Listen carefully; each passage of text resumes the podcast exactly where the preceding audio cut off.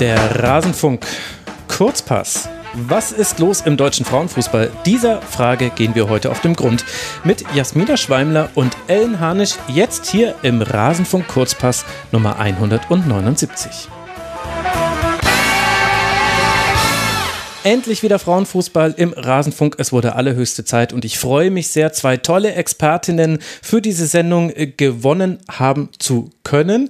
Das war, glaube ich, nicht ganz richtig. Egal, richtig ist auf jeden Fall, dass Jasmina Schweimler hier mit dabei ist. Sie ist die Ed Jas Schweimler auf Twitter. Sie schreibt für die Wolfsburger Allgemeine Zeitung und auch für Elfen. Hallo Jasmina. Hi, vielen Dank für die Einladung. Ich freue mich riesig hier zu sein. Ja, ich freue mich auch wirklich riesig, dass du hier bist. Ich folge dir schon eine ganze Weile auf äh, Twitter und bin immer wieder beeindruckt von dem, was du alles weißt. Und ganz genauso ist es mit Ellen Harnisch. Sie habt ihr hier auch schon mal im Rasenfunk hören können und bei Früff natürlich. Sie ist ebenfalls bei Twitter als ellen-harnisch. Hallo Ellen. Hallo, danke für die Einladung. Ja, ich freue mich, dass wir jetzt äh, sprechen können über den deutschen Frauenfußball. Wir hängen uns ein bisschen an der Tabelle der Frauenbundesliga auf und gucken einfach, wo uns das alles hinführt. Wir nehmen die Reihenfolge, auch wenn dazu gesagt werden muss, natürlich, es sind erst drei Spieltage gespielt. Das heißt, die reine Reihenfolge ist jetzt noch nicht so aussagekräftig wie dann in ein paar Wochen. Aber lasst mal reinstarten. Ellen, da begrüßt uns vom aktuell Tabellenplatz 12, dem letzten Tabellenplatz, Sand. Die waren in der letzten Saison schon vier Punkte vom Abstieg entfernt, sind Zehnter geworden am Ende der Saison wenn man das jetzt einfach nur nebeneinander legen würde, dann wäre es nicht so verwunderlich, dass sie bisher auch mit drei Niederlagen gestartet sind. Deckt sich denn das auch deinem Eindruck nach mit dem Leistungsvermögen von Sand? Ich hatte die als früher recht stabile Mannschaft in Erinnerung, gegen die es auch gar nicht so einfach war zu gewinnen.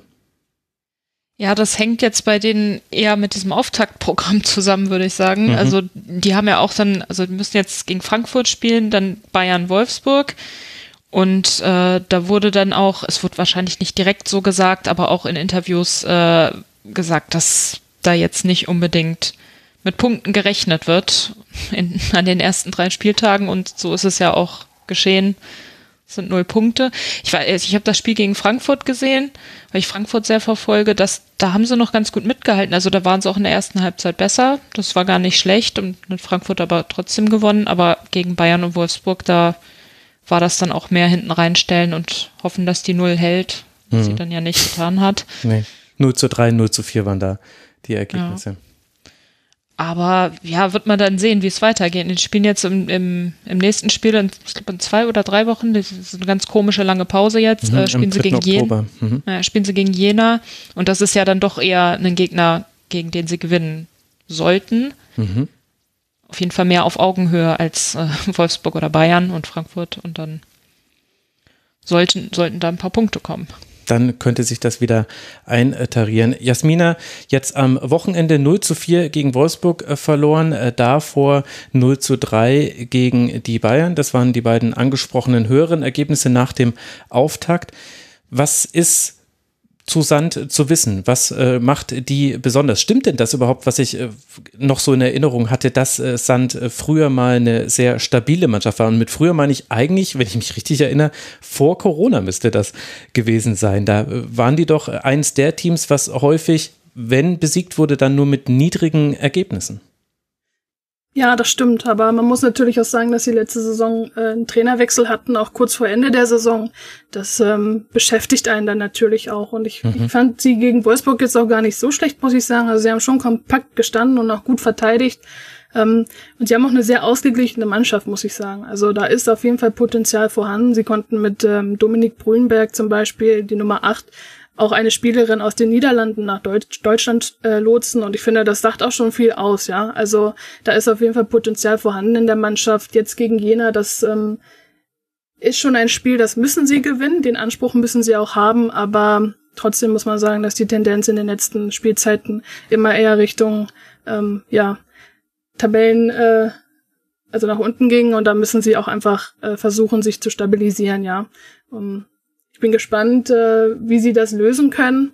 Ähm, mit Matthias Frieböse haben sie jetzt auch einen Trainer, der noch nicht noch keine Erfahrung sammeln konnte im Frauenfußball, was aber natürlich nicht, nicht schlecht sein muss, ja. Also wenn er da die gute Balance findet, dann äh, denke ich schon, können sie sich diesmal frühzeitig retten und ähm, müssen nicht um den Abstieg, Abstieg bangen. Mhm. Jener ja einer der Aufsteiger neben dem ersten FC Köln, falls sich die Hörerinnen und Hörer gefragt haben, warum dieses Spiel so viel aussagekräftiger ist als dann die Partien gegen Bayern und Wolfsburg. Glaubt ihr denn, Anne, du kannst gerne mal beginnen, dass es für so Frauenfußballstandorte wie Sand tendenziell schwieriger ist aktuell und auch noch werden wird, nachdem jetzt immer mehr Bundesliga-Standorte mit Männervereinen auch im Frauenfußball sich positionieren und dann Fußballabteilungen gründen, die mutmaßlich ja dann besser ausgestattet sein werden irgendwann mal? Oder glaubst du, das wird noch eine ganze Weile dauern? Ich vermute, das wird noch eine ganze Weile dauern. Also Sand, Sand kann da gut mithalten, aktuell auch noch. Es hängt immer so ein bisschen davon ab, wie viel dann dieses Männer, äh, diese, weiß ich nicht, der große Männerclub, der ja eigentlich auch kein Männerclub ist, weil er ja eine Frauenabteilung hat, aber egal, ähm, wie viel der da, ja, wie viel der da rein, rein investiert und wie, wie ernst er das nimmt. Das kann dann auch mal, äh, je nachdem, wer da gerade am Ruder ist, kann das dann ja auch wieder ganz schnell wechseln. Mhm. Ich weiß nicht, also in England ist ja immer so ein bisschen das Vorbild, ne, weil das da, was, weil das da ja schon äh, ja länger nein, nicht länger, aber weil das da, ja, es wird mal als Vorbild irgendwie mhm. äh, einem präsentiert, aber wenn man sich dann da anguckt, was ja, Manchester United, okay, die haben jetzt die Spiele gewonnen, aber äh, so was der Club da so macht, das ist auch nicht so dolle. Also mit irgendwelchen mobilen Duschen und keine Ahnung. Also es ist immer so eine Sache, das braucht Zeit und das wird jetzt nicht in den nächsten fünf Jahren sich irgendwie großartig ändern. Mhm. Gut, wir werden es ja auch, wir können uns das ja auch äh, relativ entspannt angucken, wie sich da der deutsche Frauenfußball entwickelt. Also der SC Sand auf dem zwölften Tabellenplatz und wie ihr gehört habt, es ist jetzt eine längere Unterbrechung, es wird dann der DFB-Pokal gespielt, es gibt noch Länderspiele und dann geht es weiter mit dem vierten Spieltag in der Frauenbundesliga. Auf Platz 11 liegt aktuell der SC Freiburg. Die sind in der letzten Saison im Tabellenmittelfeld gelandet, hatten auch eine relativ ausgeglichene Bilanz, neun Siege, drei Unentschieden, zehn Niederlagen. Vielleicht waren da vor allem die wen wenigen Unentschieden das Problem, aber das ist generell ein Kennzeichen der Frauenbundesliga oft schon gewesen. Jasmina, was müssen wir zu den Freiburgerinnen wissen? Ja, ähnlich wie beim SC Sand hatten sie auch ein äh, wirklich schwieriges Auftaktprogramm mit ähm, Hoffenheim. Ähm, wen hatten sie da noch? Bayern. Frankfurt und Bayern. Frank genau, Frankfurt und Bayern. Das sind Spiele, die kann, kann man schon verlieren. Das muss man ganz klar so sagen. Aber es war jetzt auch nicht, nicht so hoch, dass ich sage, da müssen sie jetzt in Panik geraten. Ich meine, okay, jetzt als nächstes ähm, fahren sie, äh, nee, fahren nicht empfangen den VfL Wolfsburg, das ist natürlich auch nicht einfach, aber trotzdem ist es eine Mannschaft, die den Großen immer wehtun kann. Und das weiß vor allem auch der VfL Wolfsburg, die letzte Saison dort mhm. äh, mit dem 1 zu 1 wichtige Punkte liegen gelassen haben, die am Ende gefehlt haben. Deswegen muss man da auch immer, darf man die nicht unterschätzen. Ähm, ja, man, ich, ich kann sie noch schwer einschätzen. Also ich habe jetzt noch kein Spiel die Saison gesehen. Ich bin dann gespannt, wie es ist gegen den VfL. Aber es ist generell eine Mannschaft, die ich wirklich immer ganz oben äh, mitsehe, zumindest ähm, ja Platz vier, fünf. Mhm. Für den dritten reicht es vielleicht noch nicht ganz, aber ich weiß nicht, ähm, da muss man mal abwarten, wie sie sich entwickeln. Also ich habe das Auftaktspiel von ihnen gesehen gegen Hoffenheim, da ging ja der SC auch mit 1 zu 0 in Führung und ich fand, man hat relativ leicht dann in der zweiten Halbzeit dieses Spiel dann doch noch hergeschenkt und so dann 1 zu 2 auswärts äh, verloren. Ellen, wie würdest du die Situation bei Freiburg einschätzen? Wir haben immer wieder interessante Spielerinnen, die aus Freiburg kommen. Also ein bisschen gibt es da eine Parallele, auch wenn man es mit den Parallelen nicht übertreiben soll, aber ich finde ein bisschen schon zur Männerabteilung auch, äh, die es beim SC gibt. Äh, die Trainer sind natürlich auch eine wichtige Personalie immer dort äh, gewesen. Wie schätzt du die Lage beim SC ein? Also ich, ich versuche mich gerade zu ändern. Ich glaube, ich habe alle drei Spiele gesehen von Freiburg oder auf jeden Fall das erste, die erste Halbzeit und ich fand, ich war relativ enttäuscht. Also äh, das Spiel gegen Frankfurt, das, das war noch okay, aber die haben halt wirklich viele teilweise slapstickartige Abwehrfehler da äh, mhm. gemacht und, und, bei dem 0 zu 4 gegen Bayern, da habe ich dann auch irgendwie gedacht, na, können sie von Glück sagen, dass es nur 0 zu 4 ist. Also das war, das war echt nicht schön. Also vor allen Dingen, wenn man sich überlegt, was da genau, was du gesagt hattest, also es ist schon, die haben viele junge Spielerinnen, gerade weil sie, weil sie immer Spielerinnen abgeben, auch gerne mal Richtung Bayern oder den Trainer ja. abgeben an Bayern. Äh, die haben sich jetzt auch verstärkt mit äh, einer jungen Schweizer Spielerin. Also die äh, ist ja dann da in Dreiländereck, ne? da kommen häufiger mal Schweizer Spielerinnen auch rüber.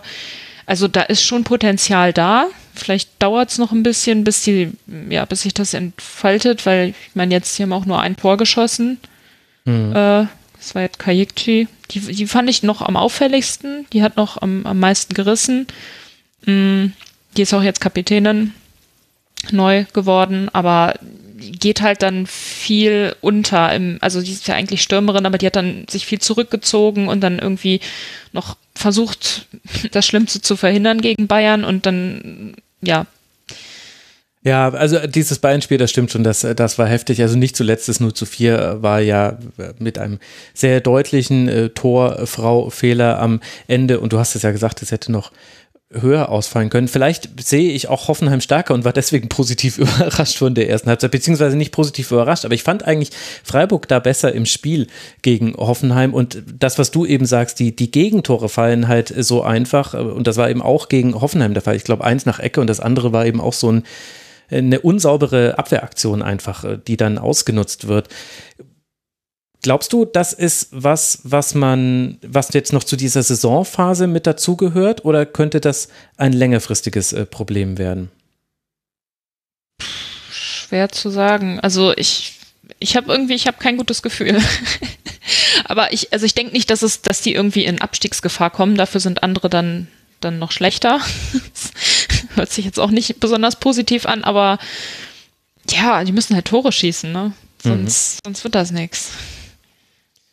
Das ist ja generell, finde ich, was Interessantes, Jasmina, bei der Frauenbundesliga, äh, dass man äh, da so die, die Bedeutung von Torjägerinnen und sehr, sehr guten Stürmerinnen, finde ich, wird einem da besonders deutlich. Im Grunde kannst du den Erfolg von Mannschaften ganz oft an einzelnen Spielerinnen aufhängen, was jetzt nicht heißen soll, dass, äh, die, dass es nur an ihnen liegt, aber die sind halt die, die Gesichter quasi des Erfolgs. Also egal, ob wir dann später über Hoffenheim sprechen, bei Wolfsburg und Bayern ist es ja sowieso der Fall. Glaubst du, dass es auch in dieser Saison eine entscheidende Rolle spielen wird, eben wer diejenigen Spielerinnen hat, die eben am besten beim Verwerten der Torchancen sind? Das ist eine gute Frage. Ähm, jetzt bei Freiburg ist es schon so, Kaiichi, die ist Kapitänin, die ist die Schlüsselspielerin, sie ist natürlich auch die Anspielstation, auch die Ansprechpartnerin für die jungen Spielerinnen.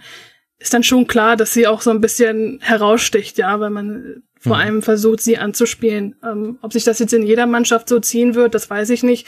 Natürlich haben wir viele Beispiele auch mit einer Nicole Biller in Hoffenheim oder einer Eva Pajor ähm, in Wolfsburg, aber trotzdem würde ich das jetzt nicht nur daran festmachen. Mhm. Gut, während ich die Frage gestellt habe, fiel mir auch auf, es ist durchaus häufiger im Fußball so, dass diejenigen Mannschaft erfolgreich sind, die jemand haben, der viele Tore schießt. Vielleicht war die Frage auch einfach ein bisschen depper. Sagen wir es einfach, wie es ist. Und tun wir einfach, als wäre nichts gewesen und äh, sprechen wir über Werder Bremen, die aktuell auf Tabellenplatz 10 liegen. Die sind äh, gestartet mit einem Unentschieden und zwei Niederlagen. Die Niederlagen waren zum Teil sehr heftig gegen die Bayern äh, zu auswärts, Entschuldigung, 0 zu 8 verloren zum Saisonauftakt, dann zu Hause gegen Wolfsburg 0 zu 2 und jetzt ein 1 zu 1 gegen die Aufsteigerinnen aus Jena. Allen, bei dem ich fand, dass ja irgendwie gab es äh, gute Phasen von beiden Mannschaften in diesem Spiel. Deswegen kann man auch, wenn man es einfach betrachten will, sagen, dieses 1 zu 1 äh, geht dann aus neutraler Sicht in Ordnung. Ich glaube aber, dass das vor allem für Werder die schlechtere Nachricht ist als für die Spielerin aus Jena, die ja auch noch große Chancen hatten oder eine große Chance, da sogar noch den Sieg mitzunehmen aus diesem Spiel. Wie würdest du die Lage an der Weser beschreiben? Ja, also gegen Bayern, das, das war klar, dass das, dass, dass da nichts Gutes bei rauskommt. Äh, gegen Wolfsburg haben sie es dann ja schon, also da, da war ich dann überrascht, dass es nur 0 zu 2 war und ähm, da habe ich nur die Zusammenfassung gesehen, aber dass das ähm, auch relativ spät fiel, äh, die Tore für Wolfsburg. Also das, da, das war schon eine deutliche Leistungssteigerung, also das kann man positiv sehen gegen Jena, auch wieder nur auf der Zusammenfassung basierend, ähm, würde ich auch sagen, dass Jena da doch mehr investiert hat. Also auch spielerisch kam da ein bisschen mehr. Die haben halt, ja, äh, so ein paar Großchancen versemmelt. Und bei, ja, bei Bremen, da geht halt spielerisch nicht so ganz so viel. Also es ist mehr so lange Bälle nach vorne kloppen. Äh, und das Tor, was sie da geschossen haben, das war auch mehr so ein Zufallsprodukt. Also es wirkte so. also da ist auch noch sehr viel Luft nach oben. Mm, ja, es war auch letzte Saison, war das ja auch, ja, nicht, schön anzusehen manchmal, aber irgendwie, da ist irgendwie trotzdem noch, also die, die, die geben halt nicht auf, da ist irgendwie, ja, da denkt, also da habe ich nicht so ein schlechtes Gefühl wie bei anderen Teams, weiß ich nicht. Das, ja, ich mag Bremen, keine Ahnung. Ja, Bremen, die haben sich halt auch einfach äh, in ihrem Aufstiegsjahr, fand ich damals unter, also die haben sich halt einfach sehr beeindruckend in der Liga gehalten. Zumindest mich hat es äh, damals beeindruckend, wie man das äh, geschafft hat. Vielleicht ist das das, was da noch nachwirkt. Und es gibt immer wieder diese guten Einzelaktionen, fand ich. Also ich weiß gerade nicht mehr, wer den Freistoß geschossen hat Anfang der zweiten Halbzeit beim Stand von 0 zu 1 äh, gegen Jena. Aber der war mit einem äh, Vollspann auf den Winkel gezogen aus 30 Metern. Das war, ja, äh, hätte auch gerne reingehen können, dann würden wir diesen Treffer äh, nämlich noch häufiger sehen. Also da gibt es immer wieder so einzelne Aktionen. Jasmina, gibt es Spielerinnen bei Werder, wo du sagst, auf die lohnt jetzt ein besonderer Blick?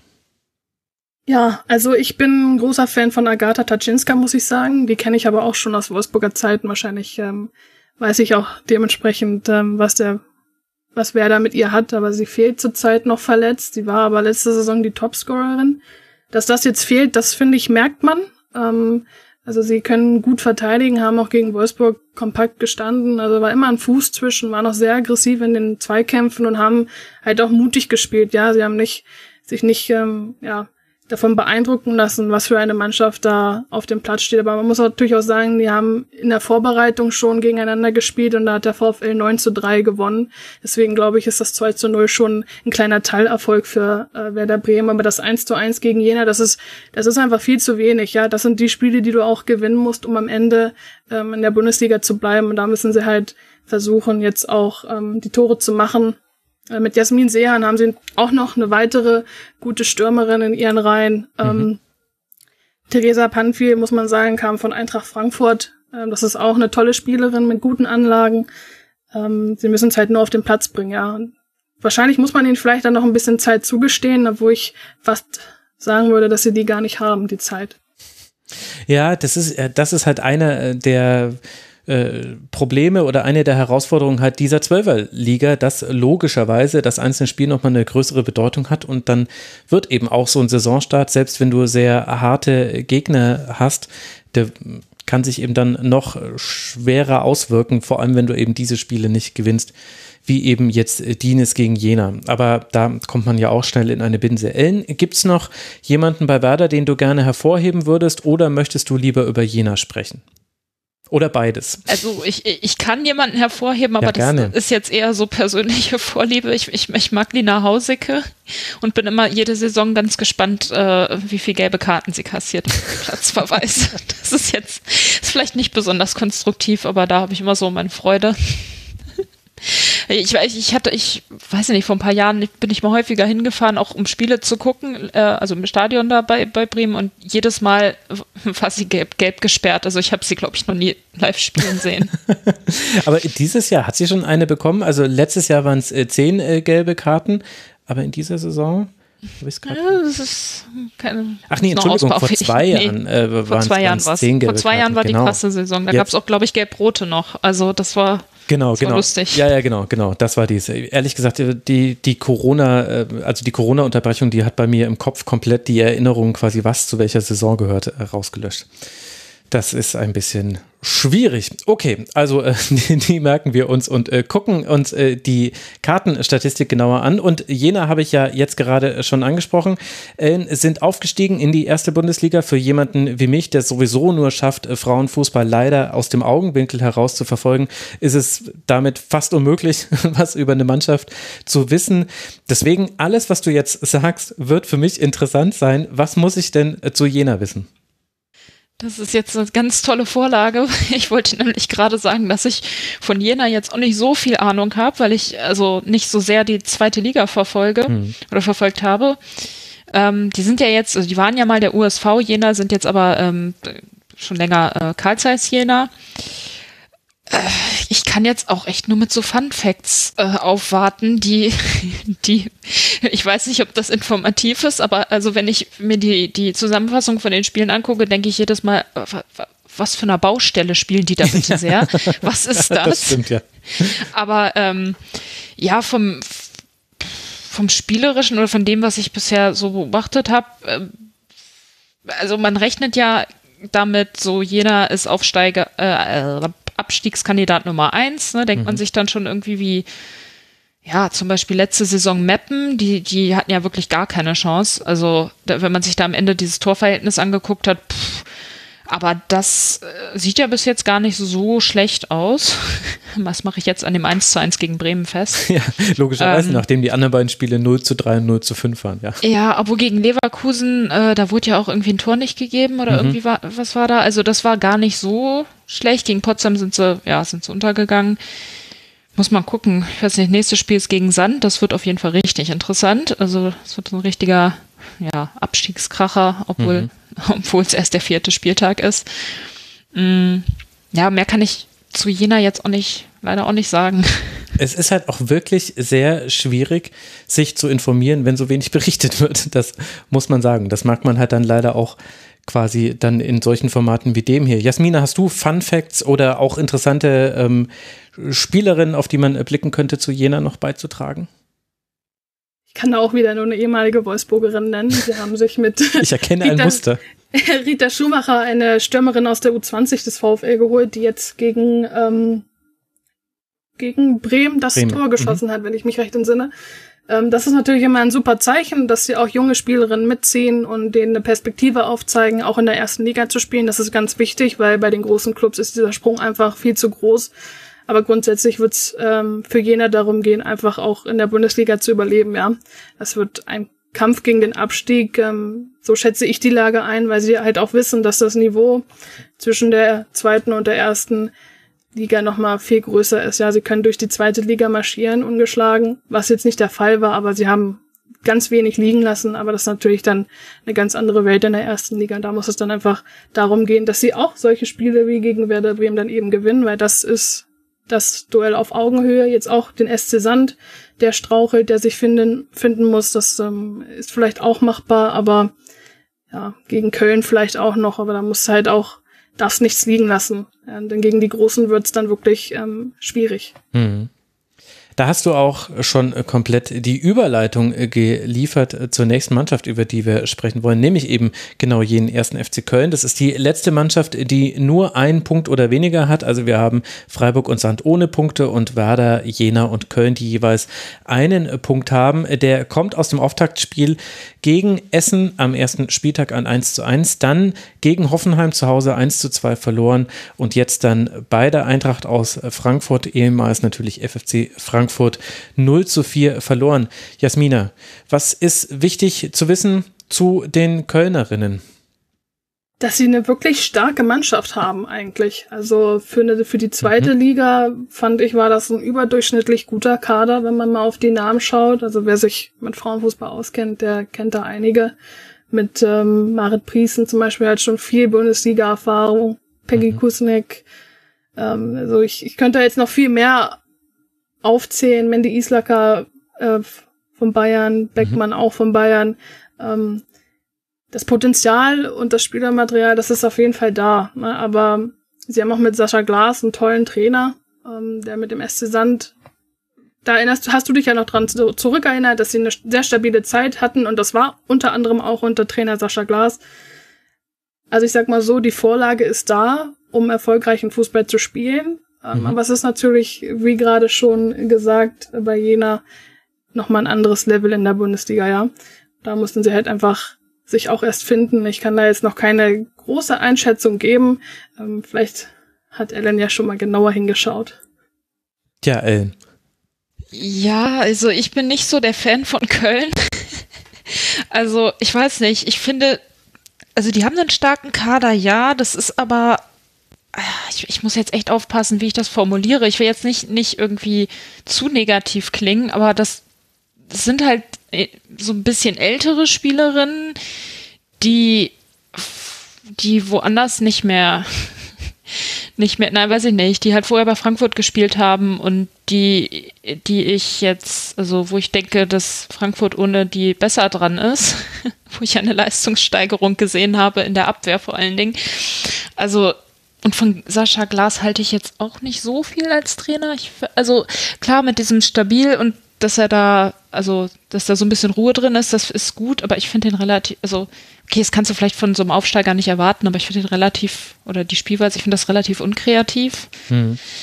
Es ist, also von den, von den Mannschaften da unten drin ist das auf jeden Fall eine, die, ja, wo, wo eben auch Potenzial da ist, Tore aus dem Spiel heraus zu schießen. Und zwar nicht nur irgendwelche Zufallstreffer, sondern auch wirklich rausgespielt. Also die haben ja jetzt auch gegen Essen das 1-1, das war ja auch nicht schlecht. Und das, mhm. ich meine, 1-2 gegen Hoffenheim muss man auch erstmal hinkriegen. Also, ja, ja, aber wenn ich dann, weiß ich nicht, ich denke immer so, Köln so als Club könnte da sehr viel mehr noch draus machen. Und es wird halt immer so als Muster auf, als Muster Aufsteiger dargestellt. Und aber ich denke mal, die könnten noch so, so, so viel mehr machen.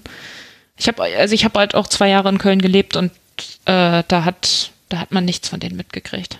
Mhm. Da wurde keine Werbung gemacht, gar nichts. Also es kann sein, dass sich das jetzt gerade zum Positiven ändert.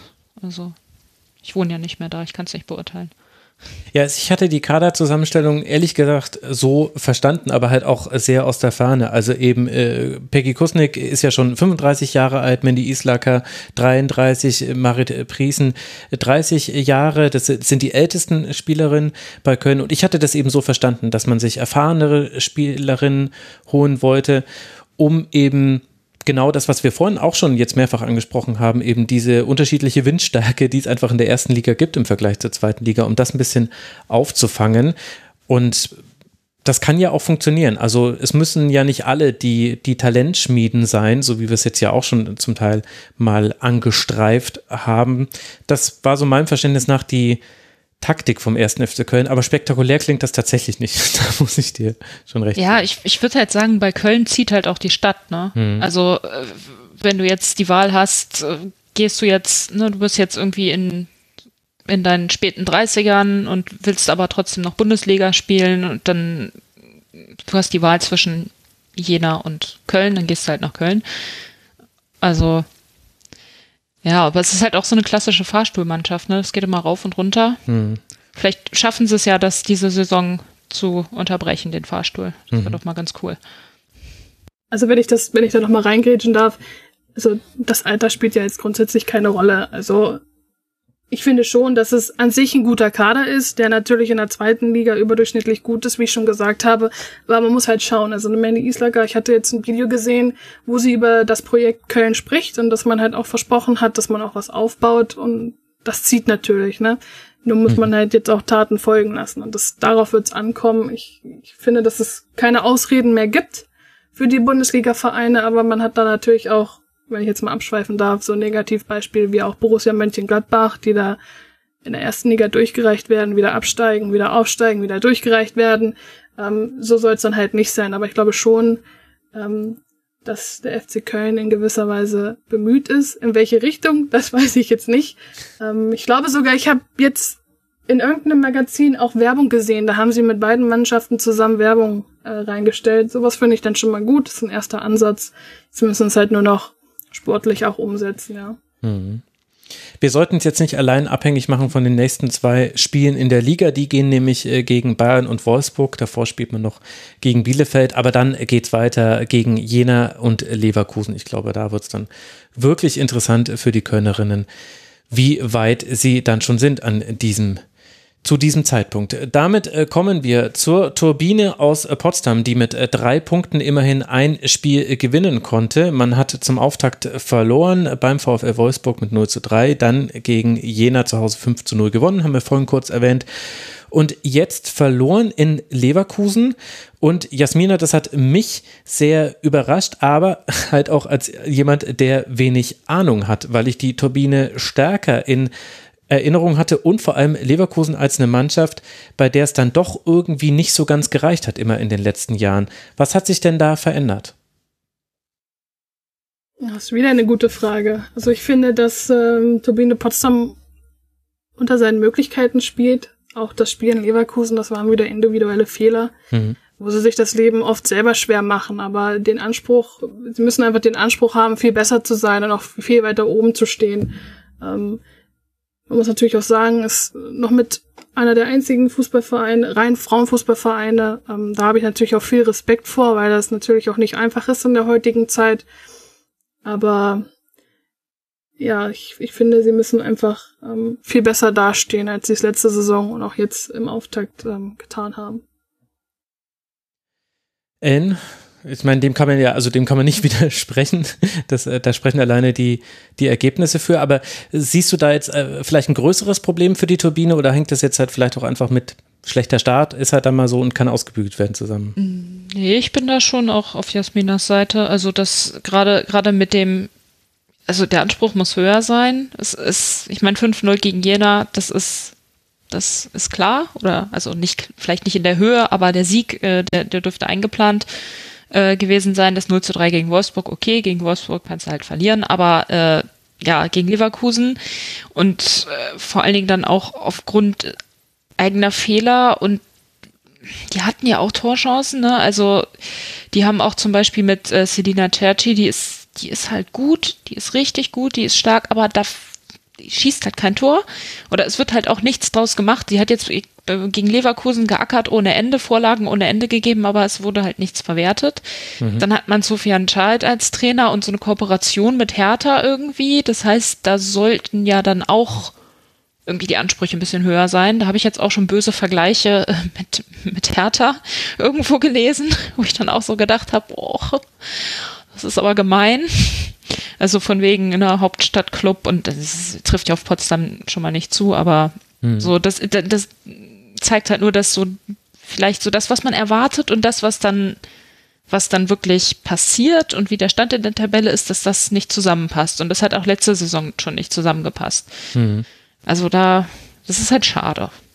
Und die haben ja auch gute Spielerinnen. Also, ne, es ist, es ist echt, ja, ja, und ich hatte auch immer das Gefühl, äh, die Turbine hat auch international immer noch einen Namen. Also beziehungsweise die Spielerinnen, die verpflichtet werden, da waren immer wieder welche mit dabei, die mir bei Turnieren ins Auge gestochen sind, die ich halt viel intensiver verfolge als äh, den regulären Ligabetrieb. Und ich war, jetzt habe ich leider gerade den Namen der Dokumentation äh, vergessen, die ich da gesehen habe auf dem 11 mm Fußballfilmfestival. Äh, da kam auch das äh, nochmal raus, weil da eben eine Spielerin mit beteiligt war, die dann eben zur Turbine äh, gewechselt ist, weil sie eben auch gesagt hat, ja, das ist halt ein bekannter Name. Und das ist dann schon noch etwas Besonderes in der Zeit, wo man das halt sonst kaum noch hat in der Bundesliga. Also wir sprechen nicht mehr vom FFC Frankfurt, sondern von Eintracht Frankfurt. Das muss man jetzt auch überhaupt nicht schlecht finden. Also ich will das nicht werten. Aber dementsprechend irritiert das eben, wenn so eine Mannschaft dann nicht so ganz das umsetzen kann, was sie sich vorgenommen hat, im Vergleich zu anderen Mannschaften, die eben auch einfach nur nicht so diese Geschichte haben, meiner Meinung ja, nach. Total. Also, die haben ja auch hier mit den Holmgard-Zwillingen haben die sich ja Neuzugänge geholt aus Dänemark, die, mhm. die auch gut spielen. Sissoko hat mich nicht überzeugt bisher. Also, das ist sehr fehleranfällig. Die haben halt auch einen guten Kater, äh, Kater. Ein Kater. ja, die haben einen guten, die haben einen guten Kader. Äh, ja. Äh, mit Keschowski und mit ja, Kössler, die sie von der Bank bringen können, Merle Bad, die haben auch viele, viele ehemalige Leverkusener Spielerinnen. Mhm. Ähm, und dann sind natürlich auch noch welche, welche geblieben, Luca Maria Graf, ja. Also es ist, es ist ein guter Kader. Das ist, damit müssen sie sich echt nicht verstecken. Und das ist, ja. Naja, vielleicht wird's ja besser. Ja, so kann man äh, vielleicht äh, tatsächlich äh, verbleiben, weil es sind ja auch erst drei Spiele. Es geht weiter jetzt gegen Hannover 96 im DFB-Pokal und äh, dann zu Hause gegen Essen und Werder Bremen. Das sind die nächsten beiden Gegner für die Turbine. Und Essen ist auch schon genau die nächste Mannschaft, über die wir sprechen wollen. Fünf Punkte hat Essen schon gesammelt, das heißt noch ungeschlagen in dieser jungen Saison. 1 zu 1 gegen den ersten FC Köln, 2 zu 1 gegen Leverkusen und jetzt ein 0 zu 0 gegen Hoffenheim, das allerdings ein bisschen mehr zumindest zu bieten hatte, als dieses 0 zu 0 es äh, suggeriert. Jasmina räuspert sich, ich weiß nicht, ob sie dann auch gleich schon was äh, sagen will. Jetzt musst du loslegen, Jasmina. Was müssen wir über Essen wissen? Alles gut. Also mit einem Altersdurchschnitt von 20,9 die jüngste Mannschaft. Äh, Essen ist ja immer so unsere deutsche Talentschmiede fast mhm. schon. Ähm, Respekt für die Leistung, die sie da Jahr für Jahr abliefern. Also nie in Abstiegsgefahr, immer schaffen immer wieder gute Ergebnisse. Klar ist auch mal ein Rückschlag, äh, äh, ein Rückschlag dabei, den muss man der jungen Mannschaft aber auch zugestehen. Ähm, ja, ich, ich gucke den sehr gerne zu, muss ich sagen. Ja, weil es ja auch so ein Blick in die Zukunft ist. Ne? Bei Essen lohnt sich immer auch genau auf die Einzelspielerin zu gucken, weil die eben sehr häufig dann irgendwann später nochmal bei anderen Vereinen auftauchen und dann und in der Nationalmannschaft. Also, äh, wen hast du da gerade so besonders im Blick bei Essen? Antonia Baas, muss ich sagen, finde ich ähm, wirklich super. Also die hat, bringt eigentlich alles mit, was es braucht, um ähm, in Zukunft eine, eine gute und große Rolle zu spielen. Ähm, dann gab es dann noch jemand, äh, Carlotta Wamsa, genau, die ist gerade mal 17 Jahre alt und spielt jetzt noch nicht so konstant, aber trotzdem schon auf einem Niveau, wo ich sage, Hut ab, in diesen jungen Jahren schon so eine Leistung abzurufen. Also das schaffen sie wirklich immer, immer wieder, da wirklich jungen Spielerinnen äh, diese Möglichkeit zu geben, ähm, sich auszutesten, weiterzuentwickeln, auch mal, wie gesagt, Rückschläge zu, zu gestehen ähm, und trotzdem immer wieder Vertrauen zu vermitteln, dass sie ja wichtig für die Mannschaft sind. Hm. Das läuft schon wieder ganz gut an bei der SGS Essen. Ellen, äh, gibt es noch jemanden, den du noch in den Beobachtungsring werfen würdest, für alle Hörerinnen und Hörer, die vielleicht sagen, sie schauen sich jetzt mal ein Spiel von Essen an, auf wen sollen sie gucken? Äh, hattest du Endemann gesagt? Oder genannt? Weiß ich gerade nicht. Nee, du hattest Wamsa genannt. Ich, mir ist jetzt nur Endemann aufgefallen, aber auch nur bei dem, ich glaube, das war das Spiel gegen Leverkusen oder Hoffenheim. Also Essen ist bei mir gar nicht, das läuft bei mir echt so ein bisschen unterm Radar. Ich weiß gar nicht wieso. Das ist, das, das ist echt so. Ja, vielleicht weil sich da einfach ständig der Kader ändert, weil die ja ständig Spielerinnen ja, abgeben und dann Punkt, kommen neue ja. mhm. dazu und so und da verliert man halt echt total schnell den Überblick. Ähm, mir ist aufgefallen beim Spiel gegen Leverkusen, dass sie das wirklich von Anfang an gewinnen wollten und dass Leverkusen da ja, Leverkusen, da kommen wir ja auch, vielleicht mache ich jetzt die Überleitung zu Leverkusen, hey, aber ja. Leverkusen, Leverkusen ist so ein bisschen so, die warten immer so ein bisschen auf Fehler von anderen und nutzen das dann so eiskalt aus und Essen, also Essen hat, hat die, glaube ich, ganz gut geknackt. Wenn du da offensiv rangehst und, und, und unbedingt gewinnen willst und so kannst du gegen Leverkusen gewinnen. Ja, sehr gut. Dann nehmen wir doch genau äh, diese Überleitung. Leverkusen wurde nämlich bisher erst einmal geknackt in dieser Saison. Äh, zwei Siege ansonsten. 3 zu 0 gegen Jena, dann eben jetzt in Essen, nee, Entschuldigung, zu Hause gegen Essen verloren und jetzt 2 zu 0 gegen die Turbine aus äh, Potsdam gewonnen. Das war das Freitagspiel von diesem Spieltag. Das habe ich vorhin auch schon mal kurz angesprochen. Jasmina, gerade Leverkusen hätte gute Möglichkeiten, hat daraus immer ein bisschen wenig gemacht, meiner Meinung nach, in den letzten Jahren. Jetzt zumindest lässt sich der Start sehr gut an. Kannst du auch da eine Veränderung ausmachen? Ja, mir ist das schon äh, letzte Saison aus, äh, aufgefallen. Da haben sie ja wirklich sehr gut abgeschnitten, auch sehr konstant gespielt. Die haben mhm. vor der letzten Saison einen neuen, was heißt einen neuen, endlich mal einen Athletik-Coach äh, dazu geholt. Und ähm, ich finde, das macht sich spielerisch auch absolut bemerkt, äh, bemerkbar, denn es war immer so eine Mannschaft, wo man gesagt hat, das, das wird ein Geduldsspiel, aber irgendwann knacken die, weil die die 90 Minuten nicht mitgehen können. Also, dass man sich den Gegner quasi müde spielt und dann kommen die Chancen und die Möglichkeiten und die Räume von alleine. Das ist aber nicht mehr so. Der Leverkusen ist jetzt ein sehr unangenehmer Gegner, der mitgehen kann, der die Ausdauer hat, der gezielt Nadelstiche setzen kann, also wirklich auch ein neues Selbstvertrauen dadurch bekommen hat, denn man spricht auch höhere Ziele aus. Sie haben gesagt, sie möchten langfristig auch am dritten Platz kratzen. Und wenn, ich finde, wenn man von ganz oben sowas ausspricht, dann muss man natürlich auch dementsprechend das fördern, ja. Dann kann man sich nicht zurücklehnen und sagen, das passiert von alleine, sondern ich denke, wenn man sowas ausspricht, dann steckt da auch wirklich eine Ambition hinter, was zu ändern. Und ähm, ich meine, wir haben jetzt auch mit Lisanne Greve und Friederike Ab zwei Spielerinnen. Ja, ich weiß, kommt schon wieder vom VfB Wolfsburg geholt. Das macht man auch nicht einfach mal so, denn Lisanne mhm. Das ist eine der talentiertesten Spielerinnen, Jungspielerinnen in Deutschland und Friederike Ab, die hat auch eine ganz entscheidende Rolle im VfL-Kader gespielt, als ähm, hat sich von der dritten Torfrau bis zur Nummer eins gespielt, ähm, hat im Pokalfinale äh, vergangene Saison unter anderem auch zwei Elfmeter gehalten, so das macht man halt auch nicht einfach mal so, ne? Das spricht natürlich auch für die Qualität und deswegen finde ich, merkt man auch, dass Leverkusen ja sich jetzt schon einen Namen gehabt, äh, gemacht hat, auch attraktiver wird für andere Spielerinnen.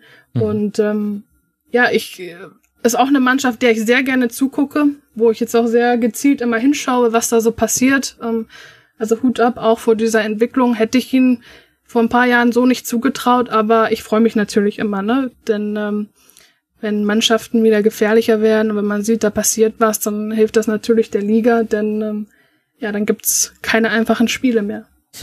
Ja, genau. Darin muss man kommen. Und gleichzeitig weiß man nicht so ganz, finde ich, Ellen, ob man sich jetzt freuen soll, dass allein das Hinzunehmen eines Athletikcoaches dann so einen Unterschied macht oder ob man sich darüber ärgern soll, dass eben die Bedingungen noch gar nicht so sind, dass das ganz ja. normal ist für alle Bundesligisten. Ja, genau. Also das ist, da sieht, sieht man halt, was für, mit was für Kleinigkeit, Kleinigkeiten, also mit was für Investitionen, das sind keine Millioneninvestitionen, sondern das ist ein eine Athletiktrainerin, ein Athletiktrainer äh, und man sieht Ergebnisse. Und da verstehe ich dann, also das Leverkusen, die haben das Geld, die haben den großen, den großen Club im Hintergrund. Äh, es wäre schön, wenn sie noch ein schöneres Stadion kriegen würden, weil mhm. das, wo die da jetzt spielen, das sieht im Fernsehen, sieht man das gar nicht, aber wenn man da war, vor Ort war, äh, wie ich, und sich dann ärgert, dass man die Eckfahne nicht sehen kann, weil da irgendwelche Balken im Weg sind und das alternative andere Stadion, was dann ja schon in Köln ist, aber äh, als dann Leverkusen Heimspiel, wie auch immer, und da hast du den Balken dann direkt auf der Mittellinie. Also da, da kriege ich immer krieg ich die Krise, aber ähm, ja, aber so an sich ich bin auch äh, sehr, also schon seit längerem auch von Leverkusen sehr positiv überrascht. Ich habe die ja auch damals, als ich in Köln gewohnt habe, bin ich dann halt auch, ne, ist ja nicht weit weg, hm. nach Leverkusen, habe mir die Spiele angeguckt und da habe ich nämlich auch immer so gedacht, eigentlich ist das Potenzial da, nur die Fitness ist, ist halt nicht so vorhanden. Also nach das, was du gesagt hast, Jasmina, das hat man, hat man gesehen, aber der Wille war immer da, die, die waren auch immer so, so ein geschlossenes Team, das war immer eine Teamleistung, also es war, es war schon cool. Und jetzt haben sie auch noch so ein paar, ja, äh, junge Spielerinnen noch dabei. Ähm, ich bin auch so ein Fan von Verena Wieder. Die kam, glaube ich, von Bayern. Ich weiß nicht, ob die ausgeliehen ist oder ob die jetzt fest da ist, aber die finde ich cool. Ja, und so an sich, Leverkusen ist, glaube ich, so ein bisschen, ja, die, können, die könnten die anderen Mannschaften ärgern, ne? Die größeren. Die haben auch, ich finde ja Frank auch. Frankfurt auch aus dem Pokal geschmissen letzte Saison ja. oder vor, nee, vorletzte. Letzte waren es im Finale. Vorletzte. Ugh. Also, ja. Das äh, klingt interessant mit Leverkusen. Also die sollte man auf jeden Fall im Auge behalten. Und wen man zwangsläufig, wenn man Frauenfußball verfolgt, schon länger im Auge hat, ist die TSG aus Hoffenheim. Denn die haben sich ja auch in der letzten Saison für die Qualifikation zur Champions League qualifiziert, sind mit fünf Punkten Vorsprung Tabellen Dritter geworden. Tabellenplatz 2 und 3 müssen durch die Qualifikation. Der Meister ist automatisch mit dabei in der nächsten Saison in der Champions League und Hoffenheim hat es jetzt zum eigenen Erstaunen, zumindest habe ich so die eine oder andere Spielerin so sprechen hören, äh, geschafft, sich gegen Rosengard durchzusetzen äh, und äh, sich tatsächlich jetzt für die Champions League zu qualifizieren und noch dazu, man hat es bisher nicht gemerkt, diese Mehrfachbelastung im Ligabetrieb. Es gab zwei Siege, jeweils 2 zu 1 gegen Freiburg und Köln und jetzt eben dieses 0 zu 0 in Essen. Das heißt, man steht mit sieben Punkten sehr gut da. Jasmina, ist das, wie hat es Hoffenheim geschafft, sich zu etablieren? Denn die sind ja jetzt schon länger ein festes Mitglied und das ist ja fast so eine kontinuierliche Entwicklung, würde ich sagen, die man bei der TSG sehen kann. Ja, Hoffenheim ist auch schon immer eine Mannschaft gewesen, die sich ihre Spielerinnen selber ausbilden und ähm, an ein Bundesliga-Niveau heranführen. Und ich finde, das machen sie halt auch schon seit Jahren so konstant. Wenn man mal jetzt, jetzt schaut, äh, eine Paulina Krumbige, die, die sich leider das Kreuzband gerissen hat, oder auch eine Jule Brandt, oder jetzt auch, jetzt komme ich schon wieder zum VfL zurück, Lena Lattwein oder Tabea Wasmuth, die da äh, ja, sich zu äh, Top-Spielerinnen entwickelt haben. Ähm, das zieht sich natürlich auch Wir über da Jahre. Trinkspiel ja. draus machen müssen, so. ja, das kommt davon, wenn du eine Wolfsburger Journalistin Nein, nein, das ist ja gut. Einlehnst. Nein, aber das, ähm, sie haben auch wirklich der, der sportliche Leiter, ähm, das ist auch jemand, der da wirklich hintersteht, ja, das ist immer ganz wichtig. Und wenn ich jetzt noch mal kurz zurückschweifen kann, ähm, wo wir über diesen Athletiktrainer gesprochen haben, das sind, da wollte ich noch mal kurz für zu sensibilisieren, denn das ist leider ein Problem, das betrifft teilweise noch die ganze Liga, ja, und das fehlende Profitum. Und wenn, wenn jetzt hier jemand zuhört, der nicht so oft Frauenfußball schaut und sich dann denkt, ey, was ist das denn? Die können überhaupt nicht mithalten, dann äh, ist mir nur wichtig, dass man das den Spielerinnen gar nicht so sehr vorhält, weil die können am wenigsten für die Bedingungen vor Ort. Mhm und die der Verein bereitstellt. Deswegen ist mir das nochmal ganz wichtig, das zu sagen. Das ist etwas, womit wir uns schon seit Jahren leider auseinandersetzen, wofür wir immer kämpfen, für bessere Grundbedingungen und dass wir endlich zu einem Profitum kommen. Aber ja, es ist halt immer noch ein Kampf, den wir da austragen. Hoffentlich mit einem baldigen Ende. Aber nochmal, um auf Hoffenheim zurückzukommen. Ja, das war, das lag mir jetzt noch auf dem Herzen. Ähm, ja, also ich muss ganz ehrlich sagen, ich finde das absolut Wahnsinn, ähm, was Hoffenheim spielt. Ähm, die spielen ja auch einen temporeichen Fußball, total ansehnlich, haben mit Nicole Biller eine Weltklasse-Stürmerin in ja. den Reihen da. Rundherum ähm, eine konstante Mannschaft. Ähm, jetzt war natürlich die Frage, wie schaffen sie das mit dieser Mehrfachbelastung? Haben sie super weggesteckt bisher, haben auch tolle Ergebnisse erzielt. Also wenn du AC Mailand und Rosengard aus der Champions League Quali kegelst, dann kannst du mit ganz, ganz viel Selbstvertrauen in die Liga gehen. Und das, äh, finde ich, merkt man auch. Und ich hoffe, dass sich das weiterträgt. Also für mich sind sie auf jeden Fall eine Mannschaft, die noch über Platz drei hinauskommen kann, wenn sie es schaffen, äh, die Dreifachbelastung zu kompensieren und auszuhalten. Den Kader dafür haben sie. Ähm, ja. Mhm. So viel dazu. Ellen, was magst du ergänzen? Hm. Ja, also die sind ja jetzt in der Champions League in so einer Todesgruppe gelandet, ne? Mit Arsenal und Barcelona. Ja. Aber Auslosung äh, lief nicht ganz so, ja. Ja, aber Hoffenheim, das ist so ein bisschen so ein, ja, ich nenne die immer oder ja, wir nennen die immer so Partycrasher. Mhm. Die sind jetzt ein bisschen über den Modus hinaus, weil sie jetzt echt also länger schon so gut sind und die ja jetzt auch alle wissen, dass sie so gut sind und das dann mit einplanen. Ähm, also ich bin jetzt der Meinung, so Leverkusen ist so ein bisschen das neue Hoffenheim. und, äh, und Hoffenheim äh, muss, muss eben, äh, ja, muss eben liefern, aber das tun sie ja auch. Mir ist so ein bisschen bange, die spielen als nächstes gegen Frankfurt, da ist mir so ein bisschen bange, als ich, also als Frankfurt-Fan gegen Hoffenheim. Aber die haben ja auch zwei, zwei, zwei der Spiele gedreht. Mhm. Also da waren sie im Rückstand, also gegen Freiburg mhm. und ich glaube auch gegen Köln. Ja, müsste, das andere war ja 0-0. Also die kämpfen sich dann auch wieder zurück und ich meine, das, ja, was du auch gesagt hast, Jasmina, also den Fußball, den die spielen, das macht einfach total Spaß, sich das anzugucken. Also auch dieses 0-0 total unterhaltsam. ja, das stimmt, ja. Bis auf die äh, Trikotfarbe der Auswärtstrikots, das, äh, da würde ich gerne nochmal drüber reden. Aber das ist ein anderes Thema, vielleicht für wann anders. Äh, ich schäme mich ein bisschen, dass ich diese Frage stellen muss, denn ich sollte es eigentlich wissen. Aber könnt ihr mir erklären, warum eine Spielerin wie Nicole Biller, die ja so eine grandiose letzte Saison gespielt hat, wie schafft es Hoffenheim, so jemanden zu halten, dass so jemand eben nicht jetzt bei Wolfsburg oder Bayern spielt? Muss die Wolfsburgerin loslegen, kommt, kommt mir gerade, Jasmin.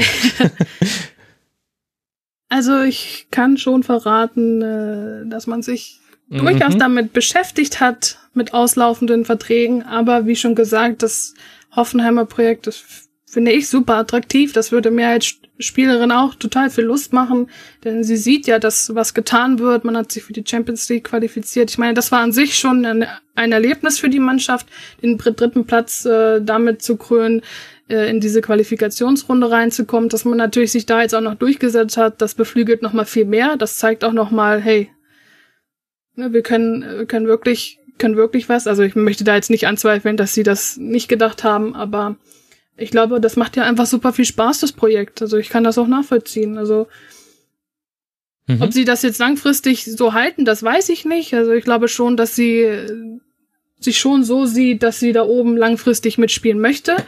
Aber ich denke schon, dass sie das mit Hoffenheim auch kann. Ja, gut, das äh, beweist sie ja gerade. Ellen, magst du noch was zu Hoffenheim ergänzen oder sollen wir zu deinen Frankfurterinnen kommen? Deine jetzt natürlich so ein bisschen, in Anführungszeichen. Ja, auch wir können gern zu Frankfurt kommen. Ja, das wundert mich nicht so komplett. Also. Ja, das ist, doch, das ist doch gleich ganz schön. Ja, drei Spiele, drei Siege, sieben zu eins äh, Tore. Läuft. Ja, das ist echt cool. Also, nicht, es klingt jetzt so ein bisschen überrascht. nee, aber die sind ja letzte Saison, finde ich, so, so, so ein bisschen unter den, ihren Möglichkeiten geblieben. Mhm. Muss man dann natürlich auch berücksichtigen, eine erste Saison als Eintracht und dann sich da vielleicht auch noch ein bisschen an die, ja, an andere Trainingsbedingungen äh, gewöhnen und ja, und jetzt hatten sie ja, also ich war so ein bisschen skeptisch am Anfang, weil zu, relativ viele Spielerinnen verletzt sind. Also Pavolek, äh, die Kapitänin, ist ja verletzt mit dem Kreuzbandriss, auch noch länger. Und Reuteler ist auch verletzt. Und Reuteler war zum Beispiel so eine, die eigentlich in jedem Spiel äh, also super gespielt hat, die du eigentlich bei jedem Spiel äh, hättest in die Mannschaft des Spieltages stellen können, meiner Meinung nach. Aber ich bin natürlich äh, jetzt nicht so ganz neutral. Die ist auch verletzt und äh, da hatte ich dann so ein bisschen Bedenken, aber äh, nö, das war also bis jetzt hat mir das sehr gut gefallen. Spiel gegen Freiburg war ein bisschen zäh, hm. aber äh, so an sich äh, gibt so einige Spielerinnen, die da wirklich, also junge Spielerinnen vor allen Dingen, die da richtig gut also aufgefallen sind. Küver zum Beispiel ist mir sehr positiv aufgefallen und äh, Spielerinnen wie äh, Martinez, die letzte Saison immer von der Bank kam, die ist jetzt seit, ich glaube, die war bei allen drei Spielen in der Startelf. Mhm. Und äh, das hat sich jetzt beim letzten Spiel gegen Köln hat sich das ausgezahlt, da hat sie zweimal getroffen. Und ja, also läuft, würde ich sagen. und, dann, und dann kommt Hoffenheim und crash die Party. Ich sehe es schon kommen. Oh. Ich, ja, ich, ich hoffe, ich jinxe das jetzt und dann passiert es nicht, aber ja. Wir werden sehen. Jasmina, wie gefällt dir bisher das, was Frankfurt gezeigt hat? ja, ähm, man kann fast sagen, endlich stehen sie da, wo sie sein sollen. Ja, also letzte Saison haben sie sich meiner Meinung nach ein bisschen unter Wert verkauft, auch auf Pressekonferenzen mit getätigten Aussagen. Also da können sie viel selbstbewusster rangehen an das ähm, Projekt Eintracht Frankfurt. Ähm, die Fusion muss man natürlich sagen, super für den Frauenfußball in Frankfurt, auch wenn ich natürlich gerade mit dem FFC Frankfurt äh, einen großen emotionalen Wert verbinde mhm. als langjähriger Fan. Aber ja, das ist auf jeden Fall eine Mannschaft, mit der man in Zukunft rechnen muss und die auch oben mit angreifen muss. Also ich finde, da gibt's auch keine Ausreden, denn das sind natürlich, wie schon angesprochen, jetzt ganz andere Möglichkeiten, auch eine ganz andere Unterstützung, die die Spielerinnen bekommen. Und ich glaube, es äh, tut gut, dass sich da jeder jetzt wirklich auf den Fußball konzentrieren kann, vollends. Und ähm, ja, bin gespannt, äh, wie sie sich weiterentwickeln. Ich hatte mal so ein bisschen das Gefühl, dass sie spielerisch vielleicht ein bisschen stagnieren, aber sie haben mich jetzt eines Besseren gelehrt nach diesem Auftakt. Ja, der war sehr beeindruckend. Und es ist fast ein bisschen zu plakativ und so hundertprozentig äh, bin ich mir immer nie sicher, ob die Daten stimmen, aber laut fbref.com sind Eintracht Frankfurt und Turbine Potsdam, also eben äh, zwei der Mannschaften, die eben schon so lange im Frauenfußball erfolgreich sind, also natürlich Eintracht als FFC noch, aktuell die einzigen Mannschaften, die einen vierstelligen Zuschauerschnitt haben bei den bisherigen Heimspielen. Äh, Eintracht 1010 laut fbref.com eben und die Turbine mit 1000 34. Das zeigt ja auch schon, welchen Wert das einfach hat, wenn du ein organisch gewachsenes Stammpublikum hast, wenn du eben einfach nicht fünf Jahre mit dabei bist, sondern schon 30, 40 Jahre mit dabei bist. Na, 40 war jetzt ein bisschen viel, aber ihr wisst, wie ich es meine. Ja, also Frankfurt hat aber auch jetzt, ich war noch nicht da, äh, aber ich habe jetzt so über die, die Fernsehbilder konnte man sehen, die haben und auch so von dem, was so gerufen wurde teilweise, die haben sich auch so ein paar äh, neue Fans noch dazu geangelt. Also mhm. das hat sich da beim letzten Spiel stark äh, nach Männerfußballfans angehört. So dieses Gegröle, das ist man ja sonst nicht so gewohnt. Äh, Ja, ist aber, ist aber cool. Und auch, auch Jüngere. Also, die hatten immer schon einen guten Schnitt, Frankfurt. In Potsdam sowieso. Potsdam hat ja auch mhm. äh, richtig auch Auswärtsfans, die, die zu jedem Spiel mitkommen. Ähm, es ist ja auch begrenzt, ne, wegen, wegen Corona-Regelungen auf 1000 ein paar zerknickte, also mehr dürfen auch gar nicht rein, aber ich vermute, wenn das fallen würde, äh, dann würden auch noch mehr Leute da sein, allein schon, weil die neue Fans jetzt gezogen haben von, ähm, ja, von der Eintracht Frankfurt oder es lag vielleicht auch an der Länderspielpause der, der Herren, das kann auch sein. Ähm, ja, und Jüngere finde ich auch immer gut, also nichts gegen ältere Menschen, das wirkt jetzt hier wieder so, hm, aber es ist halt schön, wenn da was nachkommt. Mhm. Äh, ja, es ist halt, da ist auf jeden Fall eine Entwicklung da, also finde ich, finde ich echt gut. Auf jeden Fall. Und äh, sehr gut, dass die, die, du die Corona-Einschränkung noch gemacht hast. Das hätte ich natürlich noch unbedingt äh, dazu sagen müssen. Äh, das muss man noch mit beachten, dass eben gerade ja wir auch hier keine volle Kapazität haben.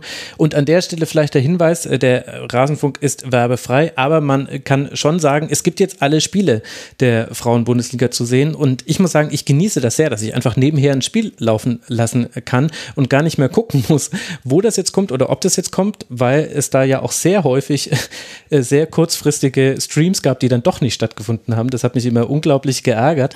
Ja. Und jetzt kann man auf Magenta Sport alle Spiele sehen und bisher das, was ich gesehen habe, also ich habe jetzt natürlich nicht alle Spiele sehen äh, können, aber ähm, habe äh, viel nebenher geguckt und das hat mir sehr gut gefallen, dass das jetzt einfach möglich ist.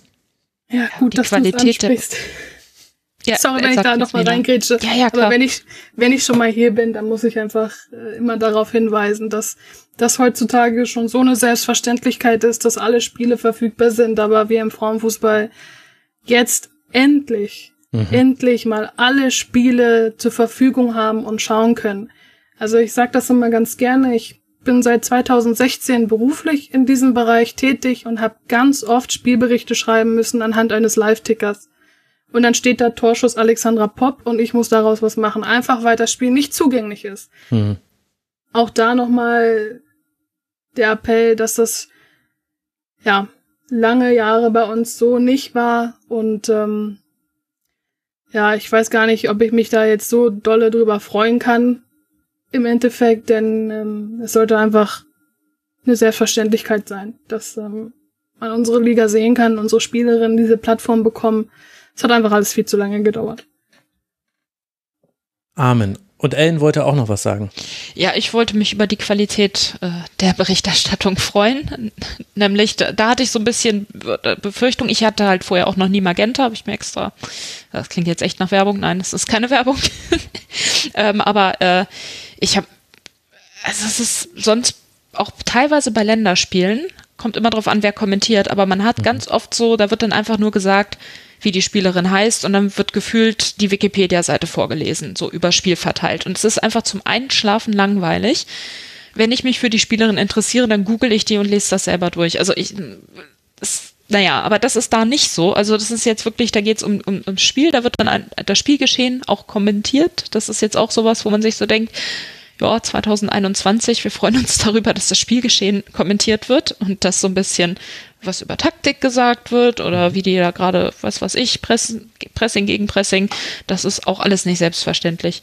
Ja, und das mit dem, äh, ja, Spielberichte schreiben anhand von Live-Tickern oder ja, einer, einer einzigen Informationsquelle, das war ja auch, das ist auch so das Problem gewesen, ne? weil du kannst es ja nicht gegen, gegenprüfen. Mhm. Und ich saß auch häufiger mal dann im Stadion und habe dann gesehen, so, ja, da hat dann eine Spielerin ein Tor geschossen, da saß dann eine Person, die für diesen Live-Ticker für wen auch immer zuständig war, hat nicht richtig hingeguckt, hat gefragt, wer war es denn? Dann haben drei Leute irgendwas gesagt und dann wurde das da reingetackert und das war falsch. Also, ja. Aber äh, ja. Und, und was ich auch gut finde, ist, dass die Spiele, also es wirkt auf den ersten Blick sehr verwirrend, diese Anstoßzeiten. Ja. Weil es auch jede Woche anders ist. Ja. Also es gibt Samstagsspiele und Sonntagsspiele und das Freitagsspiel, das ist so, wie es ist. Das ist die feste Uhrzeit. Und dann wechselt das immer mal so. Aber die Spiele sind wenigstens nicht parallel. dann kann man die nämlich theoretisch alle gucken. Mhm. Äh, ja, ich weiß nicht, manche lasse ich auch einfach so nebenbei laufen, manche gucke ich dann wirklich fokussiert. Also aber es ist echt gut. So. Ja, ich bin auch ja sehr sagen. positiv davon überrascht, wie äh, informativ auch äh, der Kommentar ist, weil ich finde es extrem schwer, sich über Frauenfußball so richtig kundig zu machen, wenn man eben nicht schon seit Jahren drin ist, weil eben einfach die Quellen fehlen und sie ja auch ehrlicherweise weniger geworden sind, sogar im letzten Jahr auch noch.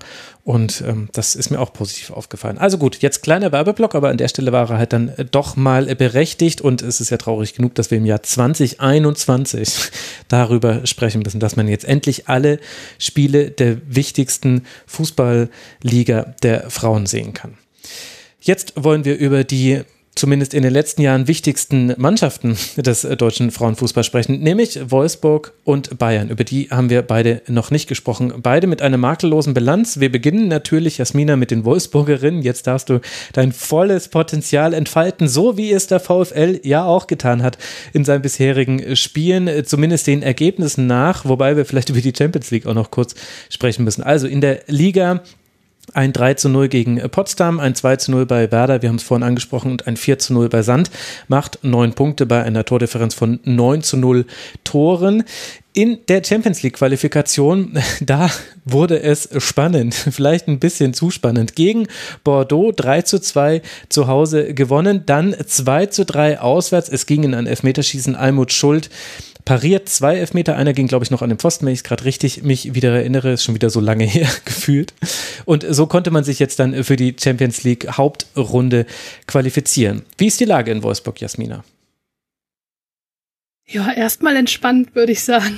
Man wusste ja vor der Saison nicht so recht, was man erwarten kann. Es gab ja wirklich sehr viele Änderungen. Es gab sieben Abgänge und acht Neuzugänge, dazu einen neuen Cheftrainer und fast ein komplett neues Trainerteam. Das sind mhm. natürlich Änderungen, ähm, ja, die brauchen erstmal Zeit, ja, bis die neuen Automatismen klicken, die neue Spielidee sich auf die Spielerinnen überträgt. Und dann muss man auch noch bedenken, es gab noch die Olympischen Spiele, das heißt, viele Neuzugänge sind erst seit drei Wochen komplett beim VfL. Was auch heißt, dass die Saisonvorbereitung gar nicht äh, mit allen Spielerinnen stattgefunden hat. Also dafür muss ich sagen, Hut ab, das haben sie gut gemeistert. Spielerisch passt jetzt noch nicht alles. Also sie ähm, stehen in der Defensive noch nicht äh, kompakt genug. Da sind viel zu viele individuelle Fehler, Absprachfehler, äh, Fehlpässe drin. Das hat ihnen auch gegen Bordeaux ein bisschen wehgetan. Mhm. Wenn ich da an das eine Gegentor denke, wo Dominik Jansen zum Ball geht und auch Almut Schuld und dann landet er direkt bei der Gegenspielerin und resultiert im äh, Gegentor. Das sind einfach Dinge, die musst du im Laufe der Saison abstellen, denn die können richtig wehtun. Ähm, ja, was das jetzt für die komplette Saison heißt, das, da möchte ich mich noch nicht so weit aus dem Fenster lehnen. Also beim VfL gibt man sich sehr zurückhaltend. Man spricht den Anbruch aktiv an und sagt, wir setzen kein Ziel voraus, kein Saisonziel. Äh, wir wollen das Maximale rausholen, aber was am Ende dabei rauskommt, das sieht man. das Spielermaterial, da müssen wir nicht drüber diskutieren. Der Kader ist eindeutig auf drei Wettbewerber ausgelegt. Das sind Weltklasse-Spielerinnen, die ja natürlich Titel gewinnen wollen, ähm, die auch zu 100 Prozent das Potenzial dafür haben. Das ist aber auch eine Mannschaft, die perspektivisch ausgelegt ist. Die haben jetzt mit Lynn Williams eine 20-jährige Holländerin aus den Niederlanden geholt, mit äh, Joel Smits eine 21-jährige Offensivspielerin aus Holland. Das sind alles Spielerinnen, die sie sich jetzt selber aufbauen wollen, so ähnlich wie Eva Pajor, die jetzt nochmal, finde ich, einen Schritt gemacht hat, ist aber auch erst 24. Ja, das ist irre, ja muss man aber ganz klar sagen, dass ich schon sehe, auch in ihrer Körpersprache, wie sie antritt, äh, wie sie ins Spiel geht und wie sie auch auf dem Platz agiert, das ist nochmal ein enormer Schritt nach vorne. Also das wird eine ganz wichtige Führungsspielerin sein. Sie hat in den vergangenen Jahren auch, äh, gerade wo Pendel Harder noch da war, noch immer, immer ein bisschen im Schatten gestanden, weil natürlich sich viel auf Harder ausgerichtet hat. Das ist jetzt Pajor. Aber grundsätzlich, ja, bin ich sehr optimistisch gestimmt. Finde auch, dass der Tommy Stroth, äh, den ich auch schon ein bisschen länger kenne, ein guter Coach ist. Der hat in den Niederlanden mit Twente auch eine sehr junge Mannschaft zu Meisterinnen gemacht. Das schafft man auch nicht immer, wenn man äh, mal bedenkt, äh, dass die im Vergleich zu PSW und Ajax ein recht geringes Budget haben. Und ähm, das ist aber auch das, was der VfL braucht, ja, wenn er sich perspektivisch mit jungen Spielerinnen ausrichten möchte. Das haben sie auch klar so kommuniziert, dass sie sich ja mit entwicklungsfähigen Spielerinnen äh, etablieren wollen. Dann brauchst du auch so einen Coach, der das gut kann. Und da haben sie auf jeden Fall einen guten Mann an der Seitenlinie. Er sagt auch von sich selber, er ist kein Trainer, der defensiv spielen möchte, also geht auch all in. Das finde ich auch gut so. Und ähm, ja, ich freue mich immer, wenn ich ihn zuschauen darf. Ist immer eine Ehre für mich. Aber ja. Hm. Jetzt rede ich schon viel zu viel über Wolfsburg, nee. aber ich meine, ist natürlich, ja, ist, ist, ich bin da halt nah dran, also. Das ist ja auch gut. Aber ich mache sehr gerne. Gibt es denn äh, deiner Meinung nach einen Spielstil, den Wolfsburg hat, der sie von anderen Mannschaften unterscheidet? Also natürlich spielen Bayern und Wolfsburg äh, beide müssen ein bisschen anders spielen, weil sie sehr, sehr viel höhere Ballbesitzzahlen haben als ganz, ganz viele andere Mannschaften in ihren äh, Spielen. Also Frankfurt und Hoffenheim dann noch so mit Abstufung. Aber klar müssen die in anderen Fußball spielen. Aber gibt es jetzt auch einen neuen Stil, was, was sich verändert beim VfL jetzt mit dem neuen Trainer? Also es das heißt, dass er viel mit Ballbesitz spielt. Ähm, was ich, was ich ganz, ganz äh, toll finde, ist, dass sie nicht mehr so viel jetzt die Flanke suchen, wie es äh, in den vorigen äh, Spielzeiten der Fall war, wobei man auch sagen muss, dass mit Alexandra Popp auch eine äh, Spiel, äh, eine, wie sage ich denn das? Zielspielerin, mhm. genau, im Strafraum fehlt, die man mit Flanken füttert. Es ist jetzt viel so, aus dem Spiel heraus der passende Tiefe. Das äh, kann Svenja Hu, die ist sehr schnell, sehr flink, ähm, die dann hinter die Abwehrreihe läuft und bedient wird. Und das, das klappt super. Das ist so die Spielanlage, die sie vor Ort haben, auch mit den Spielerinnen. Aber ganz fest lässt sich das noch nicht sagen. Also ich glaube, dass sie auch immer noch sehr viel probieren. Sie haben jetzt auch in den Spielen vermehrt ein bisschen rotiert. Das äh, ändert sich dann natürlich auch immer, weil du immer wieder neu anpassen musst. Aber grundsätzlich ist natürlich viel auf Eva Pajor und gerade mit den Pässen in die Tiefe, damit sie ihr Tempo ausspielen kann, äh, ja, die Richtung, die sie gehen wollen. Ellen, wie gefällt dir der VfL und das, was du bisher von ihnen sehen konntest? Gerade das äh, Champions League-Spiel war ja, also spannend war es, wenn man da nicht emotional involviert war. Sehr, sehr ich hab, mitreißend. Ich, ich habe es leider nicht gesehen. ich, da steckte ich irgendwie mitten in der Klausurvorbereitung und dann habe ich irgendwann geguckt, habe gesagt, ach, da war ja noch das, das Spiel und dann war es schon vorbei. Ähm, das Hinspiel habe ich, glaube ich, auch, nee, Champions League Quali habe ich mir gar nicht angeguckt. das habe ich nur so mitgekriegt. Ähm, ja, also ist unverändert, also unverändert, wenn man sich überlegt, was für ein Umbruch da stattgefunden hat und was dann trotzdem dabei rauskommt. Mhm. Also es ist echt gut. Ist auch überzeugend. Äh, und ja, mal gucken, wie, da, wie sich das dann im Laufe der Saison, ne, dann mit drei Wettbewerben ähm, wo dann zuerst Abstriche gemacht werden müssen, vielleicht sogar, weiß ich nicht. Also wenn man dann im Vergleich zu Bayern, Bayern hat dann halt doch bessere Voraussetzungen diese Saison. Aber so an sich äh, fand ich das bis jetzt nicht schlecht, was ich gesehen habe. Also ja, ich hätte jetzt fast gesagt, so ja, Umbruch, da könnte ja vielleicht Frankfurt ein bisschen, bisschen das nutzen. Aber das glaube ich nicht, nein. Mhm. Dafür ist Wolfsburg zu stark und vor allen Dingen auch von der Mentalität her, da sind genug Spielerinnen dabei, die, die schon was gewonnen haben, die unbedingt noch mehr gewinnen wollen, die, ja, die auch teilweise hm, zum Beispiel in der Champions League immer noch drauf warten, die Champions League zu gewinnen und das jetzt endlich schaffen wollen. Also da, das ist so ein Ding, diese, diese Siegermentalität, die ist ja da und ja, und dann in Kombination eben auch mit den Neuzugängen von Hoffenheim haben sie sich ja gut, äh, ich wollte gerade sagen, da haben sie sich gut bedient. Nein, da haben sie sich sinnvoll verstärkt. Ich, ich bin ja auch, ich mag Wolfsburg auch sehr gerne. Also bin auch gerne da, wenn es auch um die Ecke ist. Und äh, gerade international mag ich Wolfsburg auch sehr gerne. Und hoffe, dass sie Chelsea in der Gruppenphase so den einen oder anderen Watschen verpassen. Naja, mal sehen. Gibt es ja noch eine offene Rechnung. Also Chelsea ja. hat in der letzten Saison Wolfsburg im Viertelfinale aus dem Wettbewerb genommen, ist dann, äh, hat danach dann die Bayern aus dem Wettbewerb genommen und ist dann im Finale allerdings äh, sehr deutlich am FC Barcelona äh, gescheitert. Aber Barca hat ja sowieso eine krasse Saison gespielt im letzten Jahr. Die Champions League-Gruppe Jasmina ist neben Chelsea noch mit Juventus Turin und Servette FC Chenois Feminin. Das ist der Frau Frauenfußballverein, der zu Servette Genf dazu gehört, äh, bestückt. Was glaubst du, ist möglich für Wolfsburg und wie wichtig ist es deiner Meinung nach, äh, dass die deutschen Vereine auch international erfolgreich abschneiden, auch für die Bekanntheit und Reichweite hierzulande? Ja, natürlich. Da gibt's keine Frage, dass das enorm wichtig ist, jetzt wo wir auch drei deutsche Vertreter haben. Ähm, ich glaube, einzige Nation mit drei Vertretern, wenn ich mich recht entsinne. Das sagt ja auch viel aus. Ähm, mhm. Ja, das ist eine machbare Gruppe für Wolfsburg, würde ich fast sagen. Also Chelsea sehe ich da eindeutig äh, als schwierigsten Gegner. Da muss man dann schauen, ähm, wie man ihnen wehtun kann. Das ist natürlich, wie gesagt, jetzt ein veränderter Kader. Sie haben auch Schlüsselspielerin verloren.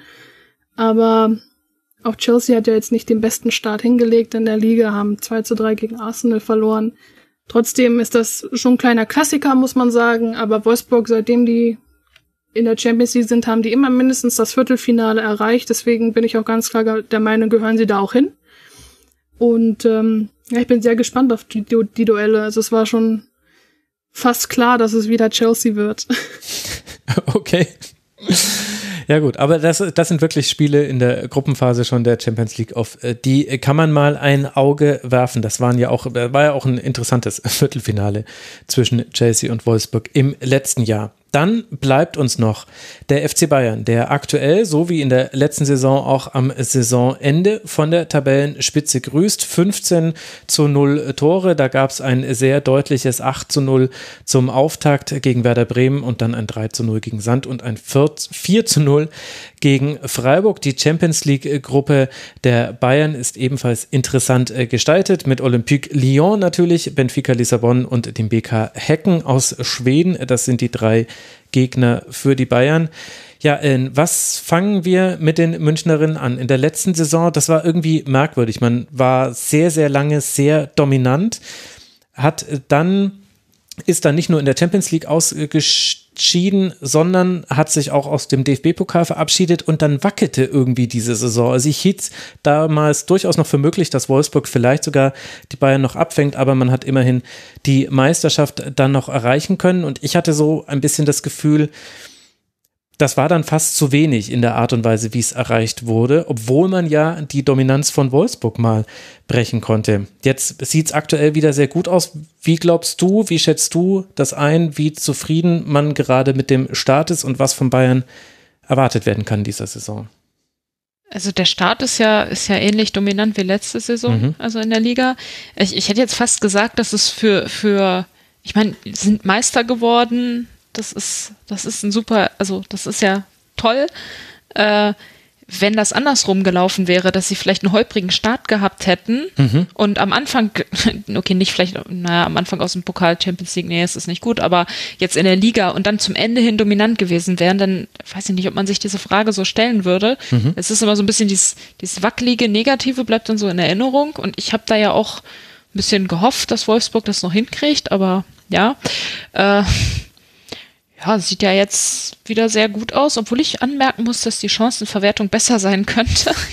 ja, hört sich ein bisschen ich, so, äh, komisch das, an, aber ja. Nein, so. das ist, das ist, ja, also nein, das ist, das war jetzt vor allen Dingen das Spiel gegen Freiburg, wo man sich so gedacht hat, boah, es könnten noch mehr Tore, weil das sind so Sachen, die musst du dann gegen Lyon nutzen. Mhm. Und das ist dann so, also bei Bayern ist bei mir immer so ein bisschen der Transfer von dem, was die, was die national und vor allen Dingen in der Liga können und erreichen der Transfer dann international der, der, in der Champions League. Das ist immer so ein bisschen, es ist jetzt nicht schlecht, aber es könnte auch noch besser sein, so, ne? Weiß nicht. Ähm, ja. ja. Transfer. Sonst noch was? Vielleicht auch äh, interessantes Stichwort, genauso wie Lyon ja auch ein interessanter Gegner ist, nämlich für Saki Kumagai, die ja gewechselt ist äh, zu den Bayern. Das war ein Transfer, der hat mich zumindest aufhorchen lassen. Kumagai ist ja auch Weltmeisterin geworden bei der WM in Deutschland, das war die, genau, ja, da ist sie Weltmeisterin geworden und eben jetzt von Lyon zu Bayern gewechselt.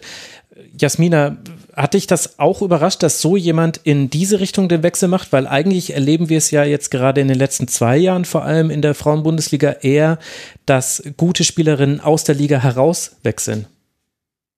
Ja, das stimmt. Also diese Diskussion gab es, aber mich hat das jetzt nicht überrascht, weil ich, da ich ja auch ein bisschen im Thema bin, was Transfermarkt angeht, auch weiß, was für eine Zugkraft die Bayern haben, ja.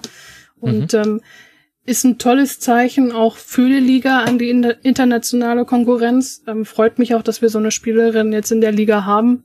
Aber auch eine Sophia Jakobsen, ja, die kam von Real Madrid mhm. äh, nach München. finde ich genauso gut. Aber man muss natürlich auch sagen, der Kader an sich ist bärenstark, also auch super ausgeglichen. Bin großer, großer Fan von ganz vielen Spielerinnen, die sie dort haben. Und äh, für mich sind sie auch äh, Favoriten. Mal wieder auf die Meisterschaft. Also da sollten sie eigentlich nichts anbrennen lassen. Ähm, was ich gut finde, was das, also auf internationaler Ebene finde ich, hat ihnen immer so ein bisschen der letzte Schneid so gefehlt, ja, diese, dieses Selbstvertrauen, dass sie das auch wirklich können und jetzt in der Saisonvorbereitung haben sie an internationalen Top-Turnieren teilgenommen, unter anderem auch gegen Lyon. Und ich finde, das war schon mal ein guter Fingerzeig, dass man äh, da schon mal testet und da haben sie auch gewonnen. Mhm. Und ich denke auch, dass sie richtig gut gewappnet sind und auch eine gute Rolle spielen können. Wie gefällt euch die Kaderzusammenstellung? Also, dass es ein guter Kader ist, das ist ja sowieso klar. Es ist aber auch im Vergleich ein erfahrenerer Kader, als viele andere Bundesligisten ihn haben. Ellen, siehst du da irgendwelche Punkte, wo du sagst, da gibt es jetzt auch Schwachstellen bei den Bayern, jetzt auch mal im internationalen Vergleich, weil eben national gegen viele Gegner das schon klar überlegen ist? Zeigt ja auch der Saisonstart. Nee, ich sehe da auch keine oder wenig Schwachstellen. Also das Einzige, was mich, aber das ist seit Jahren so, dass es mich bei Bayern wundert, äh, wie, wie, der, wie das harmoniert. Weil das ist, muss so ein krasser Konkurrenzkampf da sein, gerade bei den Offensivspielerinnen, wo ich, da denke ich mir immer so, es ist, wie, wie kriegen die das hin? Oder vielleicht halten sie es auch intern und das dringt nichts nach außen, aber es ist halt echt so, da denkst du dir so, boah, äh, die wollen doch alle spielen, aber sie können nicht alle spielen. Es geht ja nicht. Ähm, nee, die haben sich schon gut verstärkt. Also, ja, vielleicht in der Defensive, ah, obwohl die ist auch stark. Also es ist, es ist ein richtig, richtig guter Kader. Jasmina, unsere Fachfrau in Transferfragen. Ja, war ja jetzt nur darauf bezogen, dass ich so ein bisschen weiß, ja, ja. was äh, die Vereine so ein bisschen verfolgen. Also Bayern war äh, lange Zeit an der Außenverteidigerin noch dran, flexibel hinten. Das haben sie jetzt nicht geschafft. Da sehe ich sie vielleicht ein bisschen dünn besetzt. Aber grundsätzlich ist das natürlich auch ein Kader, mit dem du rotieren kannst, ohne großartigen Qualitätsverlust. Ne? Das freut natürlich jeden Trainer.